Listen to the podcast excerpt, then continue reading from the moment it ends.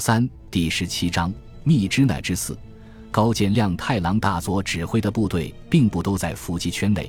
后续日军认识到中国军队在孟拱外围的阵地居然深入到丛林中的第四百七十八号铁道岔路，开始组织火力进行反击。包围圈里乱哄哄奔逃的日军乘机突出阵外，花了很长时间才整顿起来。残存日军不再考虑对中国军队的奇袭，开始在火力掩护下尝试步行绕道完成增援孟拱的命令。下车的日军和第八连边打边走，距离渐渐拉开。日军在战斗中走到天快亮，紧邻孟拱的威尼车站已遥遥在望。这里还有一批火车头和车厢，日军试图在这里坐上火车前往孟拱。谁知就在上车的混乱时节，枪又响了，依然是中国远征军使用的汤姆式冲锋枪、芝加哥打字机疯狂的效应。日军的队伍再次被打倒在泥地上，原来他们撞进了牛志仁连另一个排的伏击圈，马上遭到一顿痛击。而牛连长带着身边的两个排，也在最需要的时候加入了战团。已经在前面的战斗中杯弓蛇影、风声鹤唳的日军再也承受不住，又扔下两百多具尸体落荒而逃。这个倒霉的高剑混合部队。在看不见对手的暗夜里，连遭两次重大打击，指挥官高见亮太郎大佐被击毙，其余日军经这一夜的战斗，失去了战斗欲望，不敢再继续向前进攻，开始向密支那方向败退。他们经过一夜苦苦跋涉，到达了孟拱城东边三十公里处的南堤，开始绝好固守。然而，日军还有一种说法，据说高见亮太郎重伤未死。只是日记被中国军队缴获，在日方资料中没有此后关于高见的任何记载。只是第五十三野战炮兵连队的司令官的确就此换人，由横田武夫大佐接任。不知道是因为这位高见大佐被击毙了、被击伤了，还是作战能力低下被免职了。这次近乎传奇的遭遇战，事后检出日军尸体约四百具，竟然不亚于一个渔帮大劫。不过。高渐的到来，给孟拱城里的田中新义将军带去了警讯。第十八师团残部乘机突围，这位将军几经转战，早没了东京学院派的风格，成了日军中无可置疑的突围专家。这一次也不失众望，居然被他突出重围，与第五十三师团的残军实现了会合。二十五日，孙立人所部攻占孟拱，接着第一百一十三。第幺幺四两团即开始对孟拱周围实施扫荡行动。二十七日，第一百一十三团进破南堤，用迫击炮猛烈轰击第五十三师团敌军阵地。此时，第十八师团与第五十三师团日军主力已经会合，双方高级将领经过商议，认为北上密支那是死路一条，南下又必然面对方面军的盛怒，最后决定合兵一处。取小路沿伊洛瓦底江畔的密林向南方的巴莫逃窜，在南堤担任后卫的残余日军仍然是高见残部，他们没有炮火，也没有坚固工事的掩护，抵挡不住远征军的正面攻击，死伤惨重，被迫撤退。七月八日，第一百一十三团攻破南堤，意外的是，他们在这里缴获了三百五十多节列车车厢与火车头，这样。中国远征军已经具备了重开缅北铁路的能力。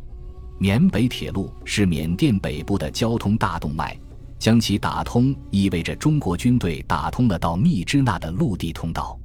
中国远征军所需要的物资和兵员不必再通过空中，而可以通过这条通道顺利地运抵密支那城下。而在密支那的伤员也可以通过这条铁路后撤。应该说。美国工兵部队的水平十分出色，尽管密支那到孟拱的铁路曾被盟军狂轰滥炸，特别是各处桥梁无一不曾被毁，但中美联合工兵部队几乎是跟着步兵的脚步就修复了这条铁道。有趣的是，修好的铁道却面临一个问题：整条线路上几乎没有能用的火车头。缅北铁路的管理机构在孟拱和密支那各留有一部分车头。但进攻孟拱的时候，日军炸毁了大部分车头，而密支那火车站还在日军手中。其实，就算是残存的火车头，也没人喜欢用。和当时大多数发展中国家一样，缅北采用窄轨铁路，上面跑的是蒸汽动力、酷似玩具的小火车，其中每一个车厢都让人想起西部马车。这样的路上使用的火车头，马力小，速度慢，故障率高。高见亮太郎的经历已经证明，这实在不是个适合军用的玩意儿。好在中美方面开动脑筋，很快就有了招数。不知道是哪个美国兵发现。把美国陆军使用的威利斯·奥弗兰军用吉普卸去外胎，正好可以在缅甸的窄轨铁路上跑。威利斯·奥弗兰军用吉普就是史迪威在缅北征战使用的坐车，被形容为像狗一样忠诚，像骡子一样强壮，像羚羊一样机敏。这种有一台四缸汽油发动机、载重1.25吨的吉普车当牵引车，比缅甸原来的小火车还要好。于是。在缅北战场上，一种奇特的运输工具诞生了——由吉普车拉的火车。有时候车厢比较多，为了让这种火车跑得更快，还要动用两辆吉普，一辆在前面拉，一辆在后面推。威利斯·奥弗兰军用吉普在第二次世界大战中曾经承担过各种稀奇古怪的工作。它除运送人员和武器弹药外，放倒前风挡便可装上重机枪或无后坐力炮。装上电台等通讯装置，则成了指挥车；稍事伪装，便可充作侦察车或当作轻型战斗车辆，直接投入战斗。此外，安装担架可以用于战场救护；装上装甲可充作轻型装甲车，随坦克部队作战；装上螺旋桨推进和防水外壳，可作为两栖登陆车使用。美军的随军牧师在引擎盖上铺上桌布，吉普车就成了一个野战祭坛。放上各种祭器，为美军们举行弥撒。在战斗间隙，吉普车的引擎盖就成了士兵们的野餐桌和牌桌。一九四四年十二月，阿登森林突出部战役时，天气奇寒，美军第九步兵师搜索群的士兵甚至把吉普车当成取暖炉使用。他们在雪地上挖掘掩体，然后把吉普车停在掩体上，保持引擎不熄火。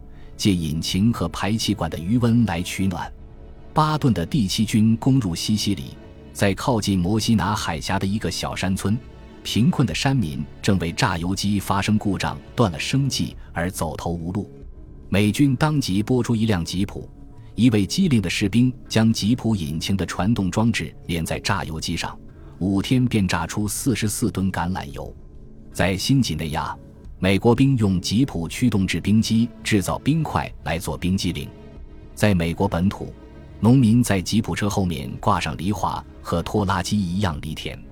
美国兵还曾将这种吉普车的前轮抬起，用帆布袋将前轮连接一台轮式锯，用吉普做动力带动轮式锯锯木头。不过，这些功能与充当火车头相比，在传奇方面都不够成色。如果不是有当时的照片流传下来，人们很难相信吉普车还曾经为缅甸的铁路运输做出过如此革命性的贡献。除了有些漏雨以外，吉普列车改善了中美军队在缅甸的运输状况。但是，这对于密支那围城的中国远征军来说稍稍有些晚，因为他们在六月已经对密支那发动过一次总攻，当时缅北铁路还没有被中国军队占领。几乎就在第五十三师团撤离的同时，六月八日，担任密支那工程总指挥的伯特诺少将，指挥密支那周围的中国军队发起了总攻。激烈的战斗持续到六月十三日，但这一次的总攻并未能拿下密支那，损失惨重的中美部队被迫后撤到城郊，继续和日军对峙。这一次总攻的失败，主要原因有三：第一，伯特诺对于中国军队始终不够信任，在战斗中将其分散使用，以美国军官指挥中国军队进行作战。由于双方语言和作战习惯不同，误会频出，作战效率低下。这一点其实已经是美军在和中国远征军配合作战时出现的老毛病了。伯特诺可说是故病重发。第二。这次总攻仍以第一百五十、第八十八、第八十九、第四十二团为主力，总兵力对日本守军不占绝对优势。在有充分筑垒阵地依托的日军面前，远征军的突击显得后劲不足。日军通常把阵地用地下壕沟相连，因此，有时中国军队已经打下某个阵地，正在向前进攻的时候，后方又遭到日军攻击，形成一个阵地的反复争夺。这就是日军从地下壕沟悄悄进行渗透的结果。第三，由于雨季的到来，密支那与外界的交通基本被切断，只能依靠空投，形成靠天吃饭的局面。由于空运能力有限，进攻作战中最需要的炮弹补充不足，使中国炮兵进攻时不能充分发挥战力。有几次盟军的野战口粮只剩一天之量，但是他们又不能囤积粮食，由于缺乏有效的防潮措施，存放的粮食会发生霉变。同时，为了预防疟疾，中美官兵都大量服用奎宁，有时会造成严重的致幻作用。这些都严重影响了战斗力。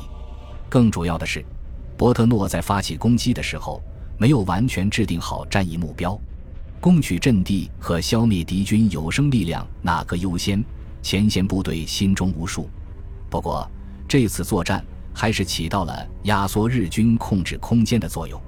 六月十三日，为了调查进攻失败的原因，史迪威亲自飞赴前线，集合中美将领讨论作战事宜。本集播放完毕，感谢您的收听，喜欢请订阅加关注，主页有更多精彩内容。